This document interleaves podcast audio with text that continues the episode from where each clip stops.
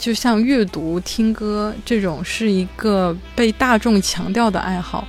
它足够正确，正确的甚至有一点平庸，然后就变得没有那么有趣了。是这种稀缺性显得一个人特别有趣。我自己一直是害怕一个无趣版本的自己的。我们看一样的书，写一样的作业，学同样的专业，最后大概率从事相似的工作。那么这个时候，我和其他人不同的地方在哪里呢？反而在那个环境下，我觉得我自己是如此的独特。我绝对是这个教室里最会写代码的那一个。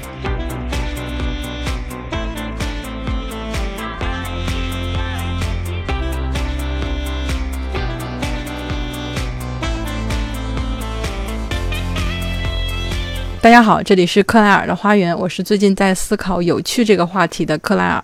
这期节目想就有趣这个词展开聊聊。那很多年前流行过这么一句话：好看的皮囊千篇一律，有趣的灵魂万里挑一。嗯，对于我们这种没有好看的皮囊的人来说，有趣的灵魂是非常值得探讨的一个话题。但是实际上，对于有趣这个定义，嗯，很少有内容去完整又合理的把它拆解出来。所以说，这期节目我会呃试图聊一聊有趣这个话题。那想到有趣，大家会怎么定义它呢？首先，我先暂且把有趣分为两个部分的讨论。第一部分是有趣的活动，第二个部分是有趣的人。所以我会在接下来去聊聊通常有趣的这两者，它们之间有什么特点。如果要简单的说的话，我觉得有趣就是一种与众不同的感觉。它会给人带来某种反差或者惊喜感，所以说满足这种感受的事情或者人，我觉得都可以算作是有趣的。不过，随着对“有趣”这个词的深入思考，我逐渐的发现，有趣这个概念其实是一个伪概念。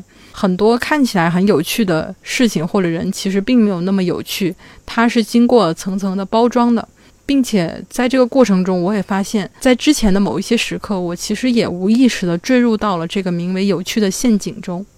那在开始讨论之前，先说一个免责声明，就是有趣的定义其实非常多变，每个人的想法都是不同的。这期节目会对有趣进行一系列的扩展，但是它很大一部分都来自于我自己的个人体验，所以说最后凝练出来的也是只适用于我自己的规则。但是希望这期节目能够让你对有趣这个概念有一些进一步的思考。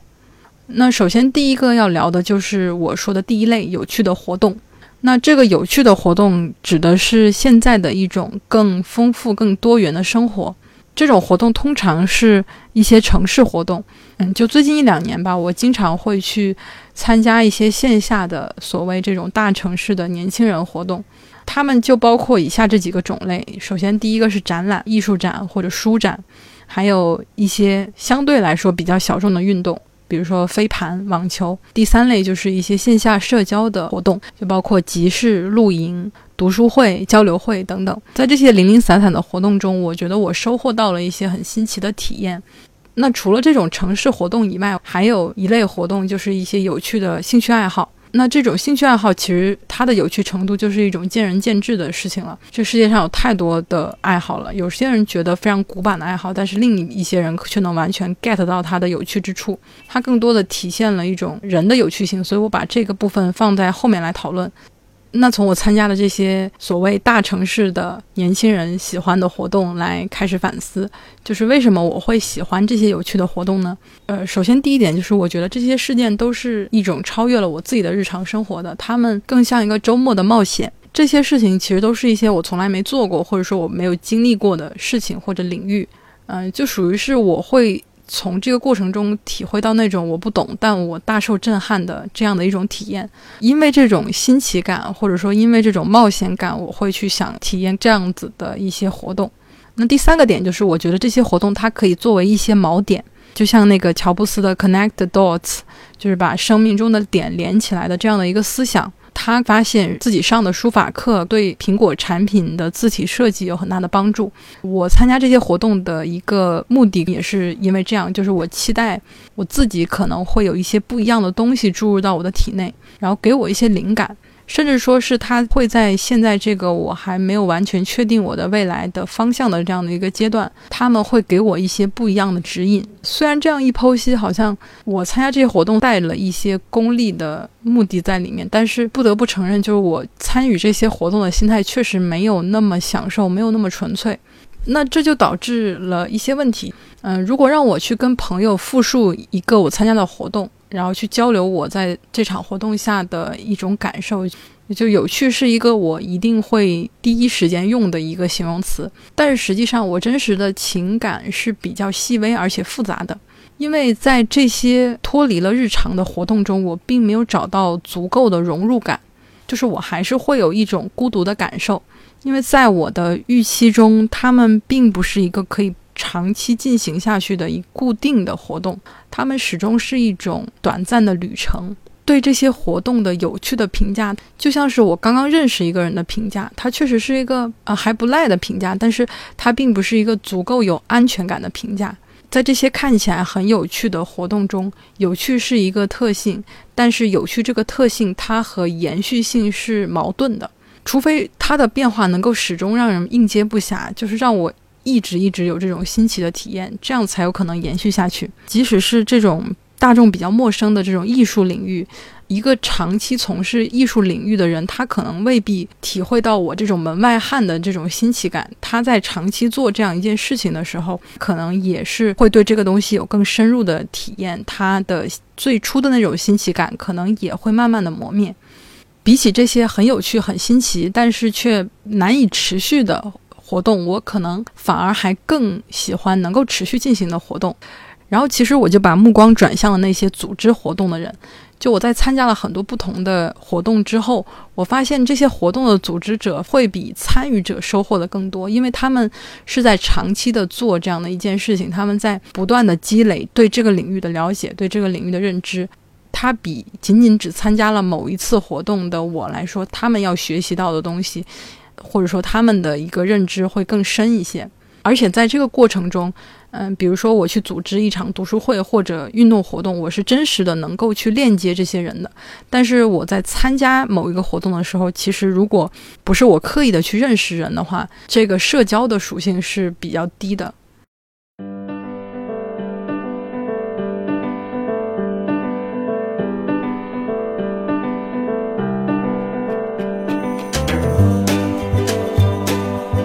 聊完了有趣的活动之后，我就想聊一聊第二类，就是有趣的人。那在我这里，我把有趣的人分为了三类，分别就是他们在一个领域上有趣，和在某种爱好上有趣，以及他们的性格很有趣。那第一个在领域上有趣这个类别，其实也可以划分为两种，其中一种就是呃一个人他工作的领域广度非常广，另一种是他工作的领域深度非常深。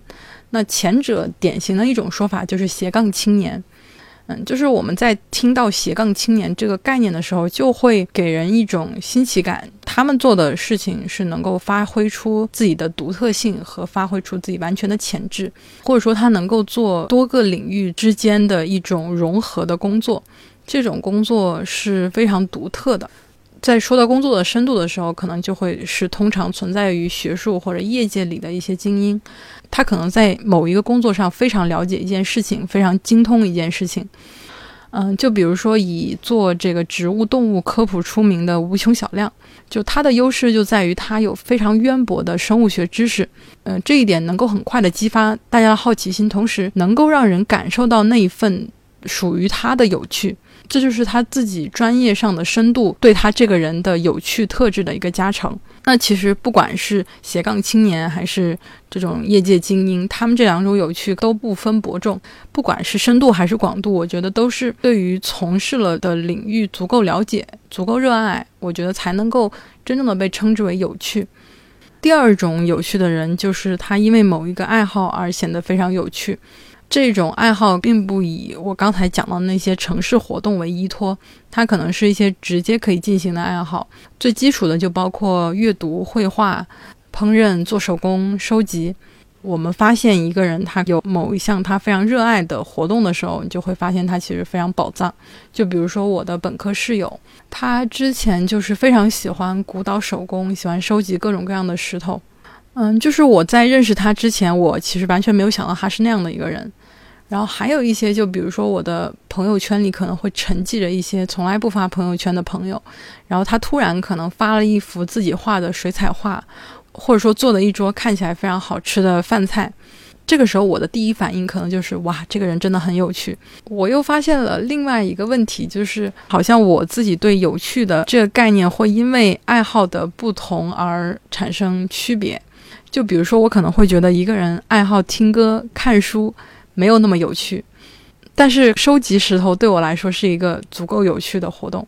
就是我想了一下，为什么我会觉得，嗯，一个人他在朋友圈里发他看的书和感想不够有趣，但是发他收集的非常多的石头会感到足够有趣呢？可能是因为我自己觉得，就像阅读、听歌这种是一个被大众强调的爱好，它足够正确，正确的甚至有一点平庸。然后就变得没有那么有趣了，所以说我似乎发现我自己对有趣的评判其实是和这个小众与否的程度挂钩的。比如说，我自己觉得做播客本身就是一种在这个定义下的有趣，越小众就越有趣，这是我觉得第一个比较大的陷阱。那之后我会再继续展开聊聊。那先说第三类，我觉得有趣的人就是他性格上比较有趣。嗯，这个通常是形容人的时候。啊，我们再说一个人很有趣，那无关他从事的领域或者喜欢的爱好。这个时候，有趣是和幽默挂钩的。在说这个人性格有趣的时候，实际上是在说他很搞笑、很有梗。这个或许可以链接到第十期，它体现的是这个人的一种不用力的状态。除此之外，我自己觉得性格有趣，其实也体现在他的一个稀缺性上。比如说，这个人他和周围的人都不一样。是因为这一点，我们才会觉得这个人很有趣。我们会把那些少有人达到的性格和状态归结为有趣。呃，就比如说，如果一个人很潇洒、很笃定，他是有趣的；如果一个人热爱生活，他浪漫而自由，那他是有趣的。如果一个人充满生命力，他是有趣的。之前列举的这些形容词，他们都可能是比较少的出现在一个人身上的，所以说是这种稀缺性显得一个人特别有趣。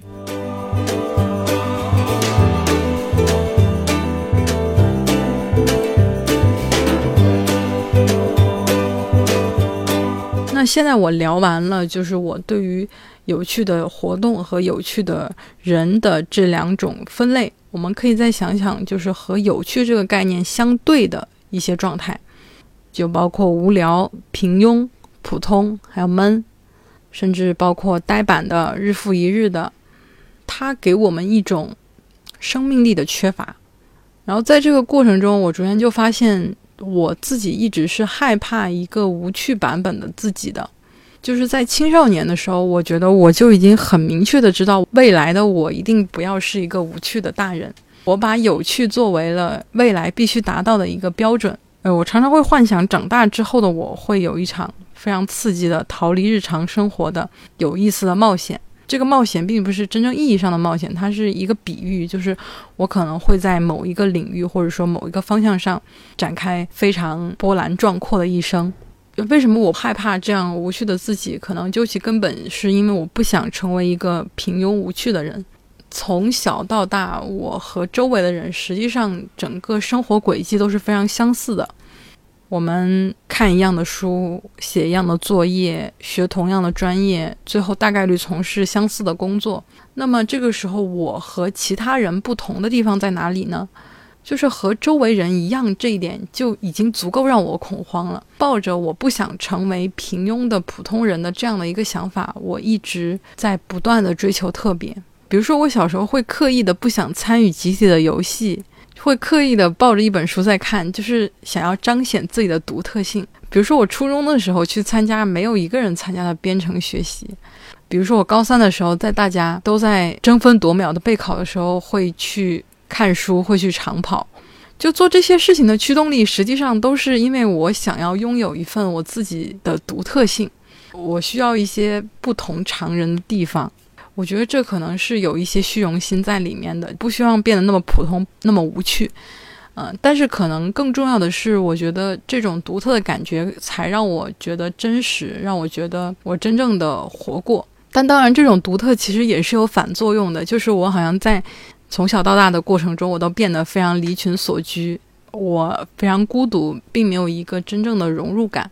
嗯，这个其实也很自然。我觉得，包括现在我也会有这种感觉。我在从事两个或者多个领域的交叉的时候，有时候可能它也意味着我并没有被任何一个领域所接纳。我不确定，就是这是我自己一个人的感受，还是这是一种普遍的感受。但是，嗯，我的感觉是，确实现在的人们都更加原子化了，大家都在追求一种独特，追求一种有趣和个性。那在这个道路上，可能我并不是唯一的一个。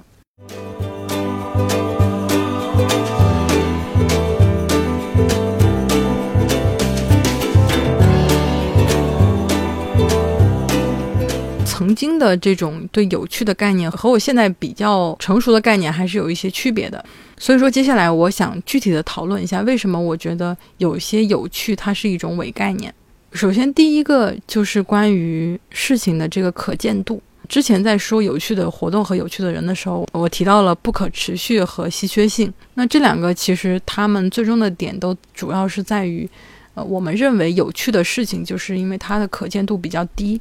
它和我们的日常轨迹更远，那么就会显得更有趣。可能我觉得平常的工作会被别人冠上有趣，但是在我的角度来说，这只是我普通的日常。比如说，一个计算机背景的人看一些社科的书，这是一种有趣；那一个社科背景的人会写代码，就是有趣。但是如果把它反过来呢？他们就是做了他们自己应该做的事情，就应该会做的事情。这些活动本来就是一种日常，这个场景看上去就没那么有趣了。然后这种想法就会慢慢的演变成，我在做正经事的时候其实是没有那么有趣的，我没在做正经事的时候反而会很有趣。就是我去追求一种反差的带来的有趣，是不是对的呢？我之前在大二的时候，我选过一门英语专业的课，比起我觉得周围的人很独特。反而在那个环境下，我觉得我自己是如此的独特。我绝对是这个教室里最会写代码的那一个。这种独特性，我从来不会在我本专业的课堂上体会到这一点。就我会发现，在这个场景下，我自己无形中就被加了一层滤镜。所以说，反过来，当我去参加某个艺术展或者参加某个画展的时候，我自己看到的那些非常有趣的、非常抽象的、非常新奇的东西，他们可能都仅仅只是因为我不常见，所以我才觉得有趣。有趣只是一个相对的概念。当你很喜欢某个小众的事情的时候，你会觉得它是宝藏；当所有人都开始喜欢这个事情的时候，你可能反而就会没有那么喜欢了。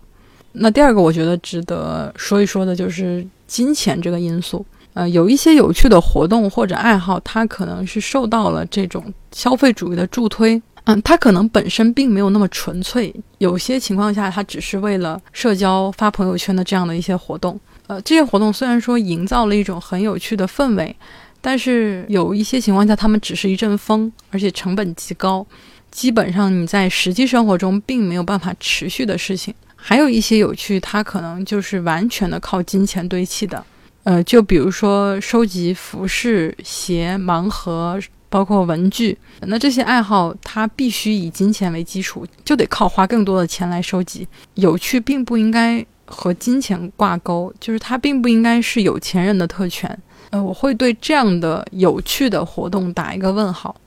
那第三点是关于优越感的，就是我现在觉得。有一些情况下的有趣，它逐渐的被进化成了一种优越感。呃，就比如说像杀猪盘，它的展示面展示的是金钱，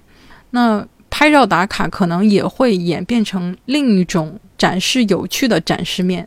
就变成了我喜欢这个东西，自然的导向了我是一个有品位的人。就相当于说，我在做某一个有趣的活动的时候，背后是想宣扬我自己的品味，我自己的趣味。在这种想法产生的时候，我已经觉得这个事情已经没有那么有趣了。当喜欢一件事情可以被装出来的时候，那么如何去区分真正的热爱某件事情和装作热爱某件事情呢？其实并不是不能掺杂这些小心思，并不是不能嗯去炫耀、去呃展示。嗯，我只是会觉得，当真正喜欢一件事情的时候，我们并没有那么多的精力去完全的为了经营一种人设，然后去发朋友圈去展示你在做这件事情，而是你真正的沉入做这件事情。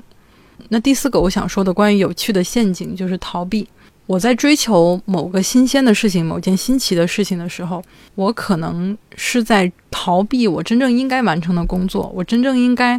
花心思的主页上。很多情况下，一些有趣的体验往往只会出现在最开始。如果说要花更多的时间把它变成一个习惯，深入的了解它之后，这种有趣可能逐渐的就会演变成一种习以为常和没有那么有趣的状态了。始终的在追求这种有趣的状态，可能只是不断的进行一个又一个的三分钟热度，最后都会发现每一个有趣的体验之后，都会有很多令人讨厌的、难以接受的、很累的这样的一面。所以我就在想，有趣可能也是一个考验我们自己的陷阱。我难道只是要为了这样的新奇的一瞬间而放弃掉一些真正应该做的事情的时间和精力，去探索这些事情上到底值不值得呢？嗯，所以说说完了这几点，可能会发现有趣背后其实也是有一些陷阱的。我感觉就是我曾经好像确实坠入过这种名为有趣的陷阱，在不断的探索、不断追求这样的体验的过程中，却发现他们很多情况下是没有持续的可能的。我没有这样的环境和条件以及能力去把有趣延续下去，所以说最后就卡在了一种我想做出一点什么，但是又没有做出什么的这种窘境里。然后回过头来，我现在就在想，就是我真的有必要去坚持看起来有趣、过一种有趣的人生的这一点吗？很多时候我在注视着人群的时候，我会发现，好像绝大多数人都很普通，都很无趣。但是实际上，在生活中存在着很多表面上看起来平平无奇，但实际上有趣的像宝藏一样的人。在每个人的叙事下，他们都是显得如此的独特，他们都有一些独一无二的、只属于自己的东西。如果有趣只是定义为独特的话，那么其实每个人都是有趣的。所以说，看起来有趣是不是也并没有那么重要了？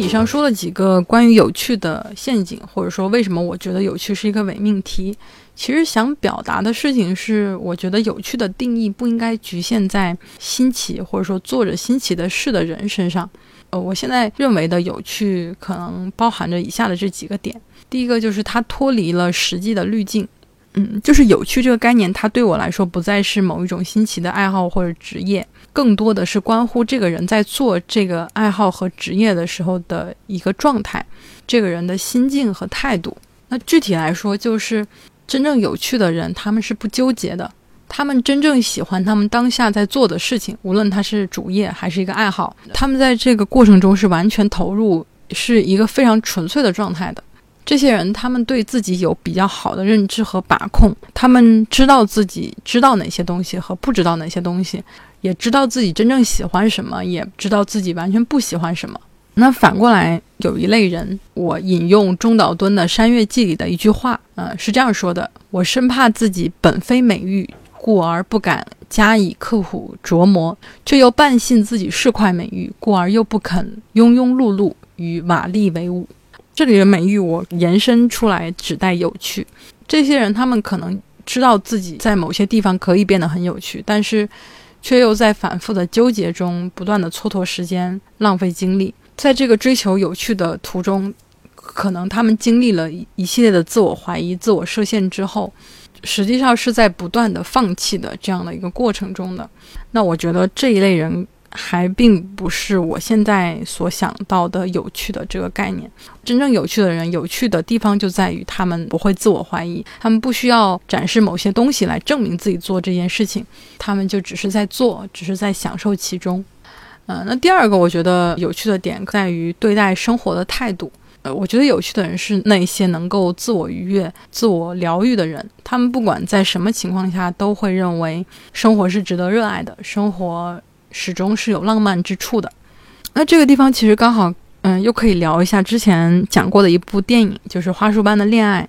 男女主角他们因为相同的爱好，被对方认为是一种有趣的特质。当时在看这部电影的时候，我也会觉得，因为这种爱好，因为他们喜欢同样的书，喜欢同样的作者，喜欢同样的游戏，这就是一种有趣。但是现在我会发现，嗯，有趣的概念不应该是这么狭小的。在这个电影的后面，随着他们深入的接触，会发现男女主角他们本质上并不是同一种人。女主对我来说是那些更有趣的人，因为她更坚持自己想做的事情，而男主可能就是完全接受让生活吞没自己。完全不做任何的一点抗争，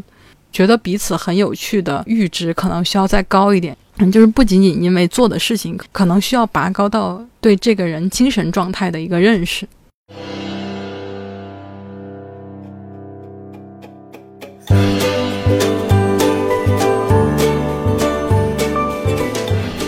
说这么多，可能有些听众觉得有趣这件事情，最终还是需要以某一件事情为依托的。但是实际上这件事情没有这么难，因为这个某一个领域是可大可小的。首先，完全可以有那些不花钱的爱好，也有一些可以不断的做就会有变化、有成长的领域。重要的并不是这件事情，而是重要的是我自己的态度。其实也可以延展的聊聊，我觉得什么是好的爱好，以及呃我们怎么样去选择一个爱好吧。对某些人来说是不太需要纠结的事情，但是我在这里就谈谈我自己的观点。就是我认为那些只需要用金钱投入的爱好，比如说收集，那它给人的感觉还是太单薄了。因为这个爱好它本身只停留在这个物品上，它并没有深入，并不是说这种爱好就更低级，只是说我觉得更好的爱好是金钱可能只是一种引子，更重要的是自身因为物发生的改变，不论是身体上的或者思想上的。可能因为收集某一类事情，但是能够对一段历史或者一系列知识非常熟悉，比如因为去旅行，经历了不同的事情，认识了不同的人，而产生了新的想法和认知，或者说进行呃某一项花费比较大的运动，但是我却真正的投入了时间和精力，在这个运动过程中收获了一个强健的身体，那我觉得这些可能对我来说都是嗯比较好的，我会愿意选择的爱好。我们仍然需要保有一点理性吧。对于这些爱好来说，我们可以自由的体验，但是它并不是随便的。一个要花费较多时间和金钱的爱好，我觉得都可以先去评估一下，它是一时兴起还是能够坚持下去的。我觉得最基础的衡量就是次数或者时间啊，就比如说现在做播客可能算是一个我的爱好。当初我其实也有考虑过要不要拍视频，但是最后直接就放弃了。为什么呢？因为拍视频它的成本是非常高的，我在现阶段几乎不可能承担这样的成本。如果要拍视频的话，我需要考虑化妆、穿搭，还有背景，一系列的工序是非常复杂的。但是播客却完全可以做到非常简单，我只需要声音，我只需要一个麦克风就可以，嗯，这些事情都可以解决了，嗯，然后再分享一下最近关于爱好的一个小抉择。之前在网上刷到了很多就是刺绣的内容，在看那些刺绣的作品的时候，我非常心动，我感觉可能我自己的天性就包含着一些对事情的探索欲。这可能就是我自己身上不可能改变的一部分，然后我就开始在网上收集资料，就是比如说刺绣需要准备什么工具，嗯，需要哪些书。我差一点都要下单刺绣书了，然后我突然想起来，哦，学校还有图书馆，我就去学校图书馆看了一些刺绣的书，大概花了一个小时吧，就翻了好几本书。我发现我对刺绣的爱好可能仅停留在欣赏刺绣图片的这样的一个阶段。我可能买了很多不同颜色的线，买了各种各样的工具，最后他们的命运可能就是闲置在某一个角落。我果断的就放弃了对刺绣的探索。因为我自己的天性，所以我可能在未来还会想要去探索不一样的爱好，探索不一样的事情，探索那些新奇的体验。但是我现在尽可能的用理性去思考，然后在尝试一件事情的时候，就多考虑一下它的可行性。呃，我觉得这是目前我的一个改变。作为坠入了有趣的这个陷阱的我来说，它算是我爬上来的第一步。那这期节目聊了关于有趣的概念，以及我认为的一些有趣的陷阱和我自己改进的措施。那我觉得其实有趣这个话题还是蛮有趣的。林林总总聊了这么多，但再过很多年之后，我自己的想法又会有所改变。总而言之，希望这期节目能够对你有一些帮助。我们下期再见。